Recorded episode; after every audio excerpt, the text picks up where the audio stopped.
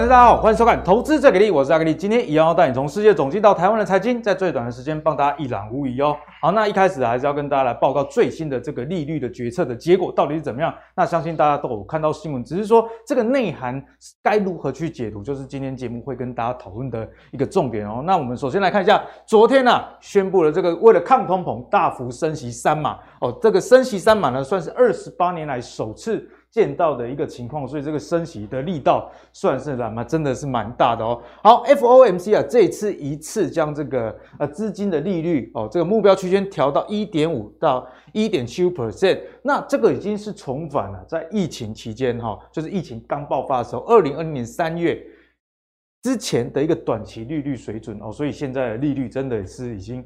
不低了，而因为后面还有后续的升息嘛，后续大概会升多少？阿格力今天也帮大家整理哦。昨天会后啊，十八名的官员全数都预期哦，这个联邦资金的利率，这个在今年底将会升到三 percent 以上。那中位数呢是三点三七五 percent，因为你说三 percent 以上啊，三点九 percent 也是三 percent 以上啊，哦，所以我们就取一个中位数是三点三七五 percent。那这听起来数字好像没什么感觉，直接帮大家换算了。接下来哈还有市场例会，你如果要达到这个中位数，要升一点七五个百分点，也就是说，哎，一码就是零点二五嘛，所以一点七五就是说，哎，剩下市场再升个七码这样的意思啊，所以你平均一下，哎，每一次的这个会议后，今年啊年底之前，哎，每次升个两码，大概是可以预期的。不过大家也要知道，这个还是跟这个这个通膨的年增率有关。假设说。下个月、下下个月，这个通膨年增率还是很高的时候，可能还会再往上调整，这也是有可能的哦。因为我们来看一下，官员预期明年底的话呢，这个基准利率是三点七五 percent 左右。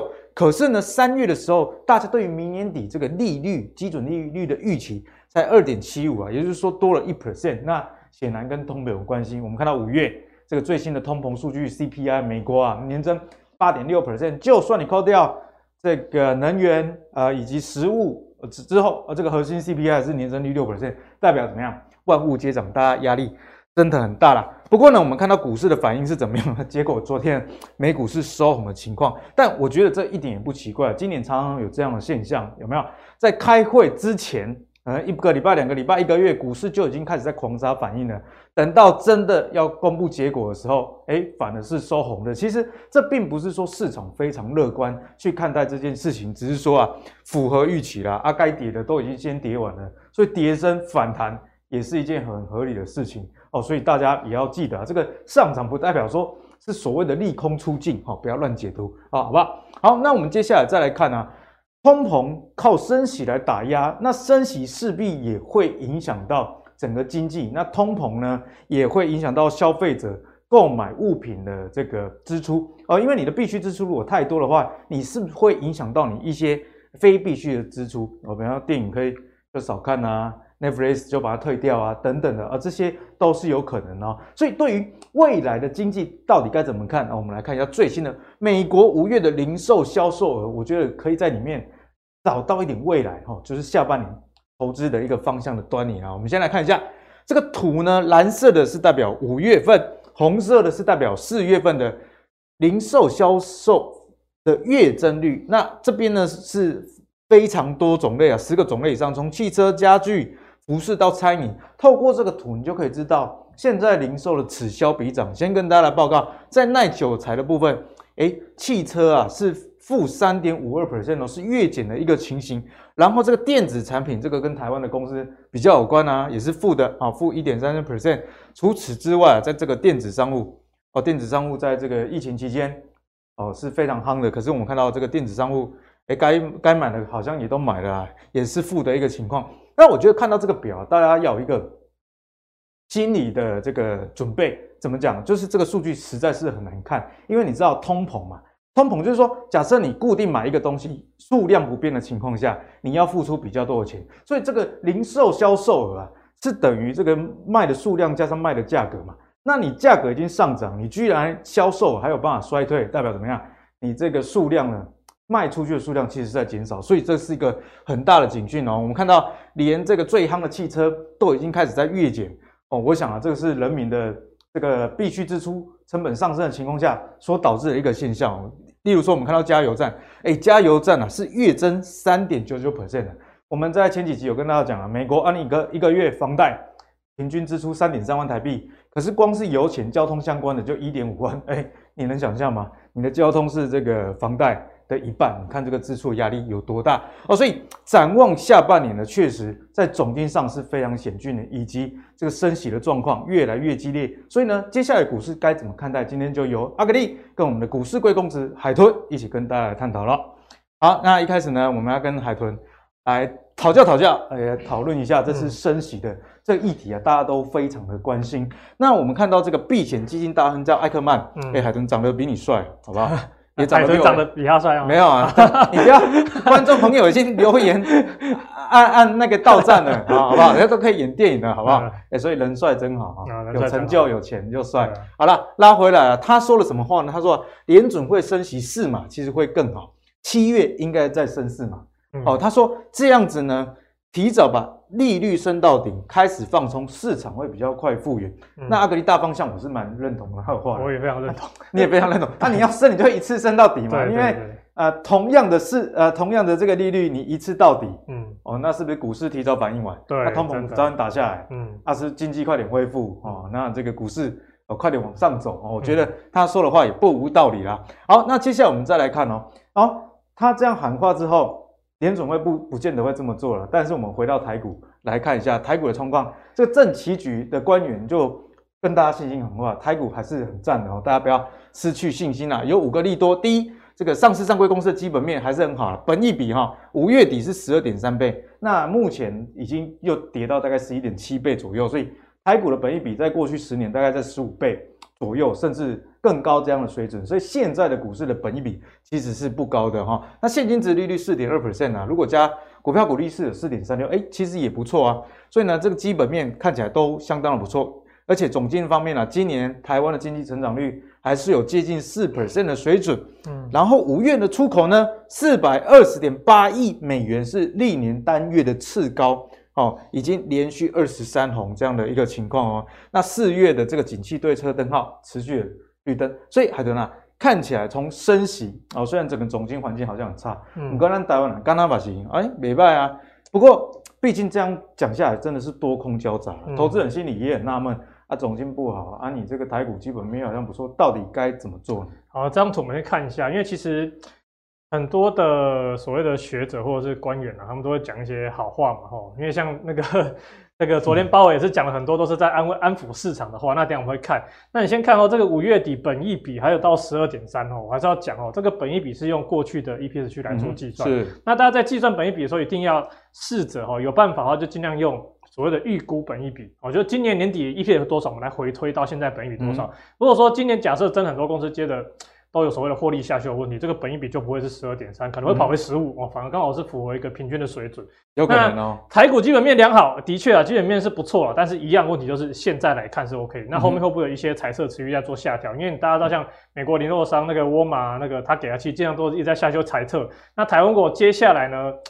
我觉得台湾的老板通常都会讲，他们看到通常都会讲比较好了，就像今年年初的时候，大家都讲得很好，哎，今年继续在成长什么的。可问题是，现在问题开始来的时候，后续也还会有很多所谓的获利下修的问题。嗯、对，好，那总结的部分呢？哦，这个台湾成长率三点九一趴，这个这个我不确定是不是真的会这样啊。但是以美国的角度来讲，其实大家也知道说，基本上从今年年初，美国的经济成长率好像是四趴多，嗯、然后到最近其实一直在下修的。所以台湾有没有可能跟着再继续去做下修？不可能啊，不无可能哦。所以。真的要去关注，那再就是这个成长啊，二十点一 percent 哦，那我是觉得这个也要留意。之前有跟大家展示过，说所谓这个出口年增率的这个图哦，基本上是年增率还是正的，没错，但是是一直往下走。那之前跟大家讲过高低基期有问题嘛，如果说去年基期太高，今年的成长率没办法像去年这么强劲的话，那基本上在支撑指数的部分，其实这动能会不够。那在这个持续的出绿灯哦，这个就不用讲哦，基本上就是。有降温了，那当然有些人会用景气这对策灯号去做所谓的定期定额投资，那当然这是一个参考的指标哦，大家可以继续去看下去。好，那再来就是我们看一下这个 FOMC 重点。其实这个昨天鲍尔在讲的时候，我是觉得说昨天市场早上要早上起来看很多这个关于 FOMC 昨天的这个内容的一些评论或者是消息的解读，因为市场昨天是反弹的嘛，然后他们是说六月升息三码哦，确定了嘛，哦，那七月呢可能也要升两到三码哦，然后。升三码不是常态哦，他们就说，哎，这句话就代表什么？联准会是鸽派的。然后我就想说，升三码不是常态，这不是废话吗？历史上也没有没有升几次三码，用这个来解读说利空出尽，我是觉得有点有点不能说。就是有点硬啦，就是说好像有点说啊，就是反正就是这个理由，你要涨就对了哦。那我其实我是觉得说，就是像刚刚阿格力讲的，就是市场先反应了，然后符合预期，那就先谈再说。那我常常跟大家讲一句话，就是说反弹啊，时间长度哦，就是诶，要说时间跟它的反弹的幅度是难以预估的。那大家也记得在五月的时候，FOMC 也是一样，隔天反弹，大家也说哎，开始要。要打底了什么？可问题是，它就只弹一天。对，那今天会不会也是这样子呢？说真的，我不知道，我只能说，就大家小心一点。嗯、那再就是，二零二二年年，其实刚刚阿格前面都有讲哦，就是调升到三点三七五 percent，等于说今年全年要升十三码。那大家要知道哈，等下会修一张图，我们先看那个这张图好了。哦，三月的时候，FOMC 过后七码是主流，可以看到这个黑线哦，就大概三月过后大概是七码是主流，大概就是三四十趴这个部分。然后呢，五月 FOMC 过后呢，换成是十码。哦，换成是十码部分，哎、欸，其实换转为主流，偷偷在加料，这样对，一直在加料，你看到，然后就上去下来，上去下来，然后现在变成什么？变成十四、十五码，哦，变成现在目前是市场的主流了，嗯、就是目前呢，因为大这个还是会再调整。那呢，大家说联储会目前是预期是十三码，哦，从点阵图看，大概是十三到十五码，但是十三码目前是共识，所以市场为什么会哎十四、十五码反而比较高？其实主要还是 CPI 的问题哦。嗯所以，我们再回来看哈，这个先解读完。那大幅下修经济成长率，这个刚刚有讲过了。那他也有提到，这下面三个等于是有点在安抚市场。他说，工资跟物价不存在螺旋式上涨，那其实也是市场上持续在担心的。但是，其实就目前来看，其实美国真的，你说它的确哈，你说要真的要经济衰退嘛？其实现在真的是没有看到迹象，因为它的失业率没有起来。减缓这个成长率而已。对，只有减的减缓增长率，然后就业还算是强劲。那所以现在看起来当然是没有这个状况。但是呢，工资跟物价因为缺工，他们还是要发更多的钱去做这个去招工。可是目前是开始有一点点天平开始有点倾斜，就是开始有一些科技公司，大的科技公司开始在做一些所谓的停止招募的动作。他们停停止招募就是说，哎，他这边可能就是看未来景气不好，即便现在可能有缺人，但是就是先停止。对，那有少部分甚至有开始在。做所谓的裁员的动作，但这个目前还是很小比例，之后可能会有更明显的反应在市场上，这个要留意。那在第二个就是流动性不足，那其实，在应该是两周前还是一个月前，我有跟大家提过，就是那个 CCC 评级的那个垃圾债，大家要观察这些垃圾债的这个信用违违违约风险，开始要。要大家接接下来市场可能会开始讨论这件事情。那其实最近的这个事情，因为有被讨论了，所以 开始呢，保尔就出来说啊，回应这件事情说，缩表呢导致流动性不足呢，其需尚不需要担心。他会说这件事情，就代表说其实一直有人在反映这件事情。其实政府跟你说不要担心，就是呃，其实就就是就是要开心。他不都不讲，代表他可能就觉得没事，没好好讲。对，对，对。但是他讲就代表说，其他的安抚市场了。然后再就是他没有刻意要造成经济衰退来压抑通膨。我是觉得说，美国的确目前还没有所谓的经济衰退的疑虑，但是其实这个预期是一直在调高。嗯、目前市场预估是三十 percent 嘛。那至于有没有可能至少造成小规模的经济？那个衰退，我觉得还是有可能，就是可能某些部分产业出现衰退，特定产业了。对，那但是这是以现在来看哦，因为现在的总金状况，如果有加一个新的利空进来，哦，那个就麻烦。因为其实前之前海豚来这边跟大家做分享，其实都有提到一个重点，就是这个盘是温水煮青蛙，嗯、因为它一直没有一个很决定性的重大利空把市场打趴。哦，比如说像刚刚那个说要升直接升四码嘛，哎、欸，那我其实我觉得很好，因为其实我记得我上次来的时候也说，我希望这市场赶快跌一跌，赶快结束这个，因为你这样子一直喊呀喊呀，之后大家会觉得一直有希望进去变成连环套，所以反而大家会亏得更惨。其实，在过去两年，像零二零二零年三月跟去年的五月，嗯，台股也是大概就重创，嗯，就只是那一个月，嗯、那就反弹了，嗯，你这样子慢慢跌，反而大家哎、欸、有一点希望投钱投钱，对对对对，大家都被卡住了，对啊，反正大家会卡很惨，所以就变成说。呃，就多空双八了，嗯、所以最近有个贴图啊，就是一台巴士，它就是往返多跟空之间，哦，那个贴图真的很好笑，我推来推去，折返跑啊，呢，折返跑，所以就真的大家要留意一下。那这刚刚有讲过了哈，所以大家特别留意一下这个接下来的数据的变动，而且这个还是会浮动的哦，会浮动的。通膨继续维持在高档，对，所以接下来我们就要讲就是 CPI 的问题。那 CPI 我记得之前有跟大家讲过嘛，说我要做这个资料，因为我每大概每一个礼拜、两个礼拜会看一次，嗯、就说哎、欸，这个数据怎么预估值越来越高啊？哦，就很恐怖，对不对？然后现在就是说，哎、欸，三月的 CPI 八点五六，那四月八点二二，五月八点五二，六月目前 CPI 预估是八点六七，但是我看一家美国的，就是相关的银行机构有发发布这个 CPI 预估，它是预估哦。呃，我也不是要吓大家，就是把我看到的分享给大家，就是预估接下来这个月，就是六月的 CPI 数据跟到八月 CPI 数据有可能会超过九 percent，那超过九 percent 就九 percent 好夸张。对，他是说有可能就是有很大的几率超过九 percent，因为他以目前的所谓的油价相关的公式去做月增率去做计算，就即时的，对，即时的数据去做计算。如果说油价真的一直维持在一百二附近震荡的话。那包含粮食价格的问题，那接下来可能真的超过九 percent，真的是会被市场看到的。嗯、那下个联总会有讲到嘛，说预计七月还要升两到三码。那如果说真的 CPI 报到九 percent 以上的话，那下个月的联准会会怎么处理？说真的，我不知道。对，我说这种不知道。嗯、那我也必须要说，之前很多人都把这一波比喻成一九九四年那一次的一个状况，通膨的环境。那但是我还是要讲，其实这一次还是更贴近于一九七零年到一九八零一九八零年代，只是关键就是在说。我们的鲍尔呢是要做一九七零年年代那个联准会主席，还是要做一九八零年代那一个？要一次干到底？一次要干到底呢，还是就是慢慢来，就搞了十年的停滞性通货膨胀？嗯、但是我相信鲍尔应该不会想要背这个历史罪。历史可以借鉴啊，历史可以借鉴。对，所以其实之前就有听说，就是就是大家就在猜啦，说说九月不升息嘛，那时候我们就在猜是不是因为要选举了、嗯、哦，所以鲍尔打算就是要尽量撑撑撑撑过之后再再再再来再再来做比较激进的升息。可是这个状况就是跟一九六八年那时候的状况是一样，造成停滞性通货膨胀的起源的时间点是一样，嗯、所以希望千万不要涨哦。包我，希望你有听得懂中文，听得到我我的呼吁哈，拜托哦，赶快让通膨降下来哦，不要大家不会受苦这么久。那这个部分呢，其实这个零售销售销售数据呢是也是昨天一起公布的嘛。那这是也跟大家解读一下，因为刚刚阿格丽有解读过了吼。那我这边看法是说，零售销售数据虽然说它是负的零点三八，哦，是有降下来的，对不对？他说，哎，有降啊，代表通膨可能有把需求打下来。可是你要拆解数据哦，那你把汽车拿掉之后呢？嗯哼，把把汽车拿掉，这个数就变成正的了。对对，所以大家知道哦，就是说，虽然说汽车的负值很高，那就代表说可能大家因为油价变贵，大家不想不想买燃油车，不想买新车。说车价车价也贵了，之前也是涨一塌糊涂嘛，嗯、那所以就变成说油价拿掉之后，其实零售销售其实还是算是强劲的，就等于说代表说通膨还没有，就是还是有可能持续的压力，还是还是持续在那边，所以大家要特别留意。但你会也会看到明显的升幅的地方，就是在餐饮业哦，这个食品饮料、嗯、啊，当然最重要就是我们的加油站或框起来。就等于说民生物资的使用，那对于接下来的消费排挤效应可能就会更加严重。对，所以这是制作人问我说：“哦，海豚，你接下来怎么看？”我说：“哦，大大事不妙，大事不妙。”所以为什么我会一直这么保守？原因就是这样。好，那再就是原油的价格哦。那大家一直很期盼说：“哎，原油可不可以赶快掉下来？”那我要跟大家讲哦，原油现在就是一个很尴尬的位置。要怎么说？尴尬怎么讲？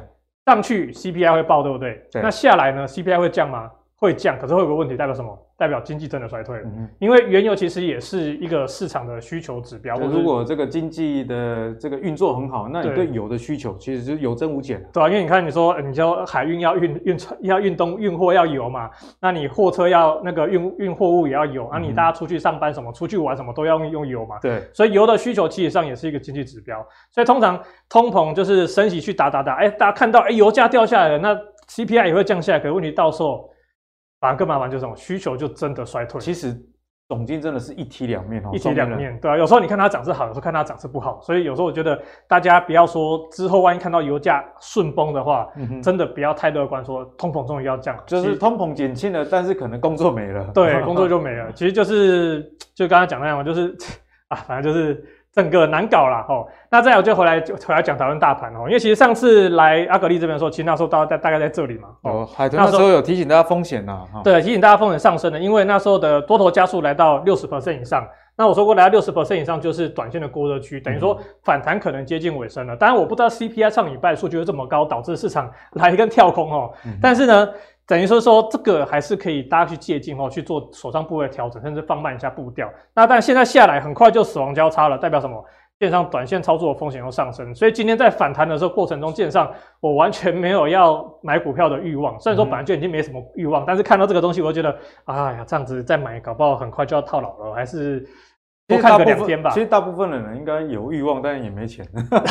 应该不会啦。希望大家都有看阿格力的节目啊，所以应该有看海豚的分析，应该这一波就算就算没有就算没有就怎么讲，应该至少不会到重伤的地步了。嗯、你好好把海豚的话听进去的话，那另外就是长线多空头也再次手动交叉喽。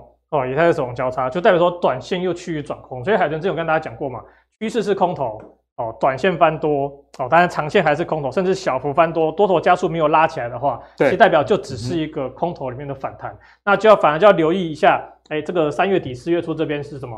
哎、欸，有一个假性的 W 底，对不对？当然大家把它期待 W 底，结果 W 底没有完成，反而是变成破线，所以接下来呢，我不敢说很快就会破线，但是我觉得。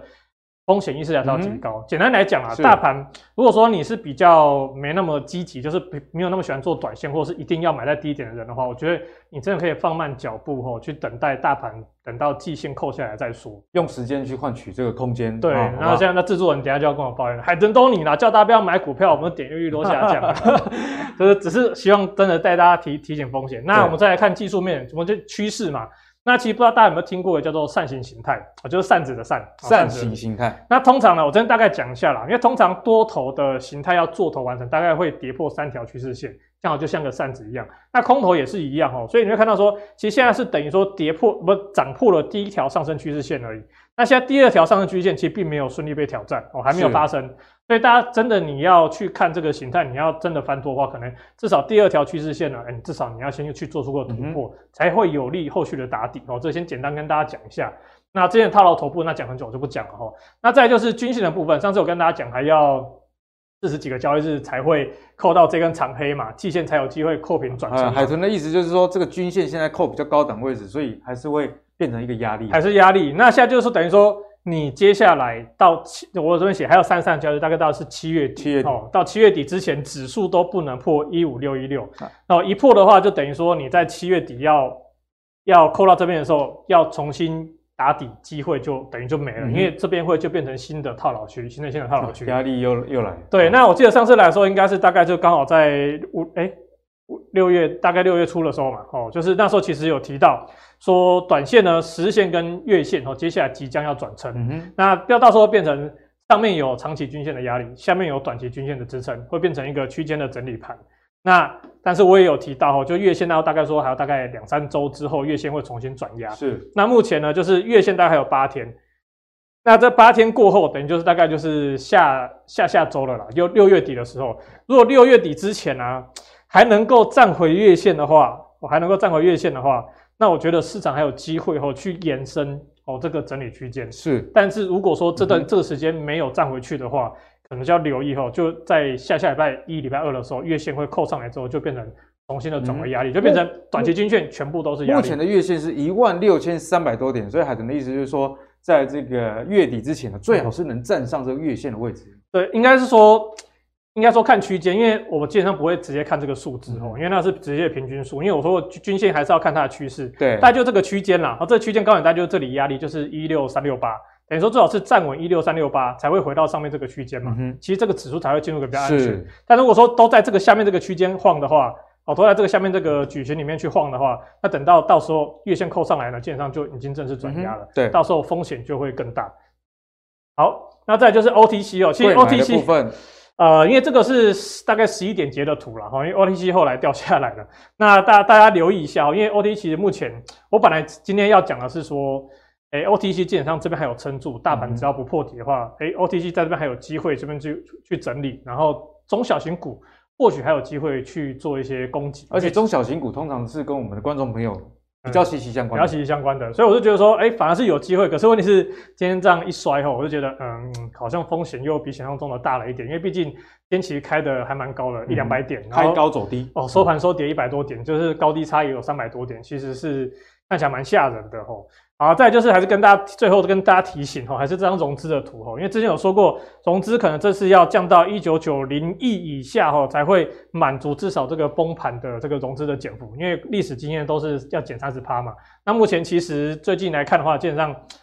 融资大概就是减十五到十六 percent 而已，还有这个四百多亿要减，还有四百多亿要减哦，所以我就觉得说，大家可能在这一块，就可能就是真的等到融资真的万箭齐发，真的很多人断头之后再来观察。不过我要提醒哦，因为我在做这数据的时候就发现说，其实在当年线下弯的时候发生发生融资断头，通常才代表说可能真正的急跌段要来。对，短线可能会有反弹，但是后面的急跌段可能才真要开始，这个大家留意一下。嗯、好，那海豚也提醒大家蛮多呃相关的一个风险啊，不管是技术面上的套牢区一直在增加，以及从这个融资余额，呃，过去历史上啊，我们看到零八年、二零一一、二零一五、二零一八到二零二零呢，每一次的底部都有一个共同特色，就是融资减幅啊，至少我们看起来都是在三成以上哦。所以现在十五 percent 还有人一直都说不告追啦，对，不告追。嗯、好，那这个数据我觉得也蛮有参考意义的啦，因为当真的大家都不玩的时候，往往才是市场的低点哦，就给大家做参考喽。好，那我们讲完了这个盘势跟总经之后，接下来就是要再请教海豚啊，所谓的 M one B 减 M two 这件事情，因为这个算也很久没有讲，我们来帮大家复习一下，好不好？好，既然 M one B 跟 M two 呢，M two 你就把它把它想成是定存。哦，大家存在定存里面的钱，哦，M two 就是银行里面的钱，对，银行里面的定定存的钱，就比较当成死水，哦，就比较不会动的。M one B 的呢，就是活储里面的钱，就是大家会拿来买东西，哦，会来买拿来买股票，是流动的钱，就把它活水活水。好，那这个跟大家讲，就是说，基本上呢，最近的我们的这个图就是蓝色柱语，就是我们的活水减掉死水。如果说活水减掉死水越多的话，而且持续在增加，代表说，哎，越有机会投入到市场里面，那这个资金动能就越强，市场就会动起来。对，但是呢，来看历史经验，我们先看历史经验。过去呢，只要哦，资金活水跟死水出现死亡交叉线上，哎，就是大家钱都往安，就是定存去跑的话，经常对市场红线就是就是指数嘛，就像市场都表现的相对不好。嗯、哦，那这边也是一样，哦，这边也是一样。好，那这边也是一样，基本上飙起来，大家都是过去刚好市场走空的时候。那虽然说在二零一一八年的时候，其实这边其实有一次有风险，可是那时候市场并没有出现比较实质的利空，一直到二零一八年，哦，这边是贸易战嘛，哦，不过这一次的状况呢，其实就跟历史几次比较不太一样。然后再来是二零二零年这一次其实也没有，因为那次是来的又急又快，但是联准会大撒钱，狂撒钱，对，大撒钱，所以造成后面这一波的大涨。但是呢，在这之后的现在，基本上。哎，其实已经持续往下掉，虽然还没有正式的跌入负值哦，但是可以明显看到资金的动能在持续的减缓。嗯、那在减缓过程中，你会发现，哎，其实指数刚好也刚好在盘头，所以可以预见的是，接下来有可能会变成负值。那当然说，真的变成负值的时候，市场已经跌一段了，所以就先领先告诉大家，其实目前的市场的资金活水正在退却，所以你要你要非常期待市场在这边可以马上打出底部，我觉得很困难，除非说你像二零二零年这样，哎，其实。这个活水都还在，而且还往上冲哦，那这样的话瞬间打出 V 转或者是比较短的底部就恢复多头是有可能的。但是这一次资金动能退的状况来讲，我是觉得这个机会比较低啦，可能缩表也还要持续进行，对啊，而且越来越凶哦，对，越会越缩越多嘛，对，所以我就觉得说这个部分可能大家留意一下。开始听到有人说啊，这边开始要打底什么的，我觉得。先看看就好，嗯哦，你不要乱动，钱不会咬你，哦，它也不太不会乱跑，哦，但是你乱动的话，万一市场又有什么风吹草动，那刚刚有提到嘛，现在市场基本上就是缺一个致命性的利空，是，哦，让市场真的出现比较就是联准会预期以外的毁灭性的发展，哦，所以我觉得大家真的要小心一点，嗯，所以呢，海豚也跟大家讲很清楚，很多人都说技术线型上看起来，哎，有打什么 U 型底 W 底，嗯，其实这些都没有错，但是呢，后续的。反弹以及说这个反攻能走多久？嗯、其实你还是要有大方向的这个格局啦。嗯、哦，那海豚从这个 M1 B 减 M2，这个也是非常有逻辑的哦。资金的活水减到死水，那你如果越高，代表说市场上的钱啊、呃、活水越多啊，股票就比较会涨嘛。嗯、那如果现在是往下走的情况下，就算你看到股票在打底，不是说就不能玩股票，而是说你不要这个预期太乐观。哦，可有有探，你已经要探二十趴要走，起码可能有探五趴，啊，你得喝照啊，嗯、大概是这样的概念呐、啊。好，那接下来呢，我们就来跟海豚来讨论了。现在资金的活水越来越少了，嗯、那钱到底是怎么样去流呢？我们看一下美国通膨哦，实在是很严重，所以资金其实都在靠拢能源、医疗保健相关的哦。嗯、我们来看一下最近一周啊，整体的 ETF 的资金净流入，哎，是有提高了一百六十四点四六亿。我知道你还有钱哈，大家还在投资。好，那主要流入哪里呢？主要流入美国的股票市场啊。好，那我相信。啊，这也是因为大家对美国虽然有经济衰退疑虑，但是大家对美国毕竟还是比较有信心一点啊。嗯、美元还在升升值嘛。好，那这个流入有一百三十八点五五亿。不过呢，其他的国家，欧洲啊、日本、亚太、拉丁美洲等等啊，都是净流出这样的情况。不过目前有留意到，哎，最近的入股反而不错，哦、嗯，是因为资金它其实是并没有流出，所以一个。市场啊，这个到底会不会涨，跟资金的走向非常有关系哦。所以你如果有在投资基金的，那这个流向你就可以多加参考。那如果我们把这个 ETF 的资金的流向，产业类别把它比较具体的话，哦，就是照这个能源，那我觉得也不意外啦，因为能源一直在高涨嘛。对。那医疗保健，我想也不意外，因为医疗保健算是蛮好的抗通膨。对，你不会也是必须啊。通膨的话，就挺要不要看一些啊？我 这个生命还是比较重要。那公用事业啊，更不用说了，就是比较稳健的。所以，我们从现在的投资的趋势来看，哈。在台股里面，可能比较有投资机会是医疗保健的啊，因为台湾比较没有真正的什么石油公司啊，都是比较石化概念这样子而已。那公用事业呢，台湾也是呃。大概大概也知道哪几支，那成长性大概就在那里啦。嗯，好、哦，所以医疗保健等一下就要跟海豚来请教。好、哦，那净流出的部分，哎，其实也不意外，金融、通讯跟科技。嗯、虽然金融啊，大家都说有这个升息的利差，但是其实升息是双面刃啊。我放款利差我赚到，可是你对金融市场的影响啊，我股票都银行把它调出这里，股票股票把它调紧啊。哦，这就是为什么我们要啊、呃、为大家准备这么多内容原因，嗯、因为。你有一个全盘的轮廓之后，你才不会看一件事情的正面，嗯，而忘了它的反面。就像海豚说的，油价下跌，哇，这个通膨压力减轻了，了 但是你可能要更担心，因为可能整个产业的需求不好，都没了。好，所以呢，就来跟海豚请教，哎，医疗保健这一块呢，在最近的台股也相当不错，那该怎么看？好，那这个部分我们先看一下哈，就说二零二二年说，哎，会不会是生计年？那生计呢，到底机会在哪里？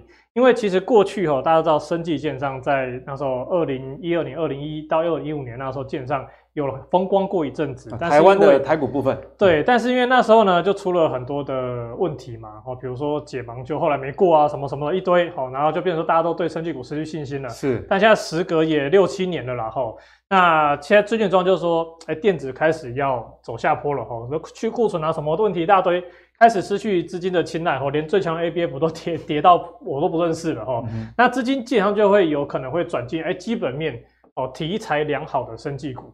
那当然说重点还是基本面。其实最近就是为什么刚好今天讲这个题目呢？因为也刚好就是海豚最在后面下一 part 会做一些营收选股的部分。哎、嗯，其实就蛮有趣的，就是这两个月跳出来都是蛮不少生技股会跳出来。哎，其实这个代表说，哎，资金开始往这边跑，几率也是有。那我说大家今天去看那个涨跌幅排行，会发现说。今天生技是相对来说是算强势的、嗯、哦。那生技当然说除了防疫类，过去可能一两年大家会觉得，哎，有注意到说，而且也涨不少嘛，对不对？什么疫苗啊什么的。那除了这个这些防疫类的，其实大多沉潜已久。那相对于电子股的话，哎，其实基期也低，因为他们去年基本上都没什么涨到，甚至最近才刚开始动。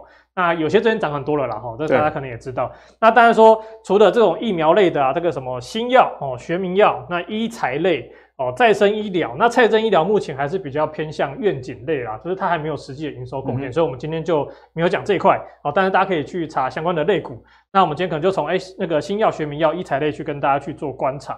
那第一档呢，哈，我们就看一下美食。其实美食还能介绍蛮久了，哈、嗯，就是它的血癌血癌药，哈，血癌学名药，哈，即将要开卖，哦，那当然这血癌药学学名药就不是它，就不是它的新药，只是说，哎，之前的新药已经那个授权时间已经过了，哦，所以其他厂副厂可以开始做这个药，嗯、就可以用比较便宜的价格去卖给更多需要的人。那它这一部分呢，哎，第三、第四季开始要去做贡献营收，所以其实最近待会去查美食的新闻，其实大家都会查到这个东西。那其实美食做了。东西还蛮多的啦，但是这个接下来呢，喜来药会是它的主要的成长动能，所以就看到说，哎，其实最近我是没有秀投信的买超，其实投信其实最近也一持续有在去做布局。那现行呢，当然也就看起来大盘哈，四五月的时候大盘啊大绕赛，在这里绕赛啊，它就季线还撑得住，所以我觉得不一定要现在买，但是我觉得在大盘在修正过程中。可以持续去观察它的整理架构，哎，因为有时候大盘下跌，就像海豚讲的，哎，好股票可能也会一起被杀到，会一起跟，会一起被杀，因为大家资金在跑嘛，对不对？好，那再来就是第二档是药华药，它很像，它是罕见哦血癌，但是它是新药，就跟这个美食是不太一样。对，那之前听说了一个疗程一年好像要五百万，哦，超贵。那当然说这个也是因为它贵，但是因为也是新药嘛，说这个部分其实营收也带动它上来。所以基本上它在五月份营收呢，基本上就表现得非常强劲。那后续呢，似乎就是还有在扩大，就是它它那个销售的点还有在扩大，所以我觉得也可以去做留意。只是说它是高价股，那最近可能 涨幅也比较大了。哦。那大家可以去关注一下，哎，这个耀华药在后续的张钧甯也有买的，对对对对对对对，张钧甯也有买，真的是。又漂亮又漂亮又又又赚钱，股票又厉害哈。好，再来就是剑桥，哎，这个大家可能没听过，然后剑桥吗？是剑桥大学嘛？哦，没有，它是健康的健，不是不是那个 不是英国了，不是英国了哦。那基本上呢，它跟疫情有点关系，因为大家知道，就是我们是上呼吸道嘛，COVID nineteen。对。然后它有卖的东西叫做艾克坦。哦，就吃喉咙的啦，哦，就是保护喉咙。然后呢，那时候我就看到，哎、欸，它营收有起来哦，然后哎，获利指标又有上来，然后就稍微去研究一下，才发现说，哎、欸，基本上它在这个月，应该是五月底六月初了，哎、拿到大陆的药证了，哦，拿到大陆药，它可以开始把这个艾克坦啊，哦，卖到大陆去。然后大陆那边目前的这个市占的状况，就是说，他他们在使用这个药的状况上。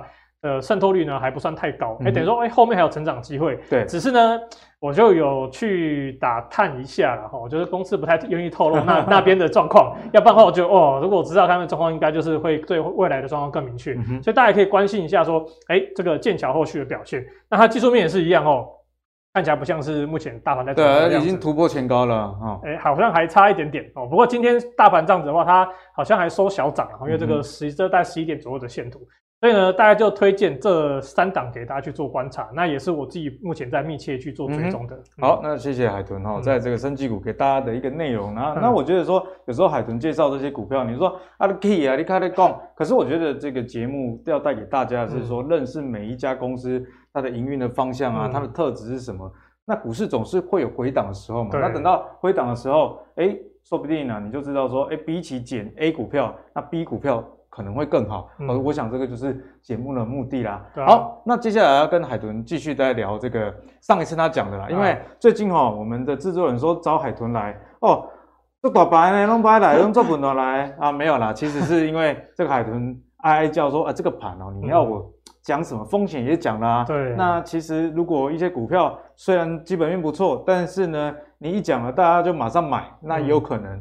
会有短套啊、嗯，因为这个盘实在是不好。对，不过呢，上次海豚来帮我们讲的哦，就是他上一集大家还记得吗？一直在喊空啦。好、嗯哦、啊，唯一比较说有希望，他说汽车零组件相关。嗯、当时候哎，这些公司海豚当时候的论述是说，二零二一年他们的 EPS 长这样，可是二零二二的 Q1 啊，例如说东阳好了，去年第一、嗯、啊，去年一整年啊赚一点一六哦，那今年第一季就赚零点五一了。那包含这个朝晖，去年赚一点八三，今年。第一季就赚一点五四，所以海豚跟大家提醒啊，这个汽车类股可以去留意。哎，确实最近汽车类股也非常强。不过也要跟大家提醒啊，嗯、啊这一根 key 啊，你也不啊，你把我北用啊。对对对。现在的盘哦，跟前两年不一样，不是追强、嗯，哦，你要反手敢捡啊，这个股价下跌的价值股啊、嗯，好不好？好，那我们这礼拜就继续来跟海豚来请教哈，因为啊，现在的台股虽然是下跌，可是我们看到现在的本益比哈，五月的时候是十二点三倍，现在是十一点七三倍，但海豚也有提醒我们啊，还是要看获利。那未来获利怎么样？现在大家不得而知。但如果以今年第一季来说，上市归公司第一季的营收哦是九点六八兆，税前的净利一点二三兆呢，其实比去年同期。是都还要再成长哈，十五点一五 percent，二十六点二 percent。好了，假设啦，之后都不要成长好了。那目前的本益比台股也不算太高哦，也不算太高。所以呢，我们也根据这样的逻辑，那制作人很贴心哦，帮阿格力打广告。好，这是阿格力的价值成长股 app，有一个功能呢，就是帮大家直接啊显示有哪些公司它的毛利率啊、营业利率、税前净利率，人家常讲的三率是有在提升的。所以呢，五我们看到五月的营收已经公布了，再加上这个第一季，嗯，这个三率也知道，所以就要来跟海豚请教，哎，有没有一些股票是你观察到，哎，毛利率啊这些也不错，营收也不错，那不妨趁这个时候，大家可以开始多做研究。哦，没想到阿格力这个软体这么厉害，那改天我来赶快去用，好不好？我也赶快来订阅一下。被被抓到，没关系。不过我有我有其他的东西哦，就是就是比较土法炼钢了哦，就是用一些方式去搭配选出来的这些股票呢。当然这个我还是要讲哦，不是全部都是海豚看好，只能说这些呢是海豚的选股条件哦，去海选海选海选出来的哦，第一第一第一第一道滤网筛出来的股票。好，那像刚刚有提到说一些生技股开始有在哎营收被我去挑出来，像这边四一六的明基一哦，它就比较偏像是。医材类的，那像这边的这个森达哦，这个伸展哦，那还有在上面的大树哦，这大树之前那个阿格里有跟大家去介绍过，其实还有刚刚我们讲到的剑桥，嗯、所以剑桥哎，其实开始呢有一些个股营收开始跑出来了。那当然这是筛出来的，有条件是比较稍微相对严谨。那海选呢？哈，海选像刚刚的耀华药，哎，剑商营收也是创新高的。那美食是要关注后续的营收状况。对，所以觉得大家可以去留意一下哈。那当然说这么多股票呢，就经过海豚的精挑细选、精挑细选之后，基本上。还是要讲啊，里面其实没有被我挑到，有些还是有公好公司，嗯、比如像金像电，它基本上它的三率三升的状况跟它的营收强度基本上都是比较好的。那像元泰呢，我、哦、是电子纸的部分，其实也是表现的比较好的。那其他像这个中探针哦，大家也知道它有做这个那个 Mega Safe 的部分，那个 iMac 的部分，基本上也表现的非常强劲。只是呢，哦，海豚还是要考虑一下股价高低基期的问题哦，就挑了几档跟大家去做分享。那第一档呢，就是台新科哦，那它是受惠这个 HPC 啊，不管不只是 HPC，就高速运算的部分，那也有在 IoT 啊跟这个 AI 部分呢，一些封测的订单，这个代代工订单其实表现非常强劲。那这个股价哎、欸，其实已经有开始在动了，很不科很不科学啊，很不科学，啦哦。那最近大盘在那边落赛，然后它也是哎、欸，还是持续的往右上角走。那其实这个是比较比较偏向叫做缓涨型主升段。那当然一样了哈，就大家这边盘不好，我们可以当做练习去观察这些公司以后有没有跌下来之后的买点机会去做观察哦。那当我们看一下它的数据哈，就发现说哎，三率三升嘛，哎，其实是有发生的哦。它这边是。像这个毛利率跟去年相比，基本上都是去做一个比较明显的成长，幅度还不小哎。对，而且你会发现说，其实从二零二零年就是那个疫情之后呢，其他表现是持续的往右上角走。那再就看营收的强度嘛，哈，海豚就很关注这个营收的年增表现。你会发现说，它这个是呢。三个月平收一平均营收哈，去减掉十二个月平均营收，会形成下面这个柱状体。哎，也会发现说，其实它近接近这近半年多呢，它营收强度哎是开始有往上去走的。哎、嗯，所以等于说，它公司在相关的订单可能有达到可能所谓的经济规模的部分，那才会带动说它相关的毛利率啊，这个数据盈利率也开始往上走。所以是这一档呢，是海豚第一档再去提推荐给大家去做留意的公司。那第二档其实就刚刚讲到剑桥，那主要是我们要看它的这个数据的部分。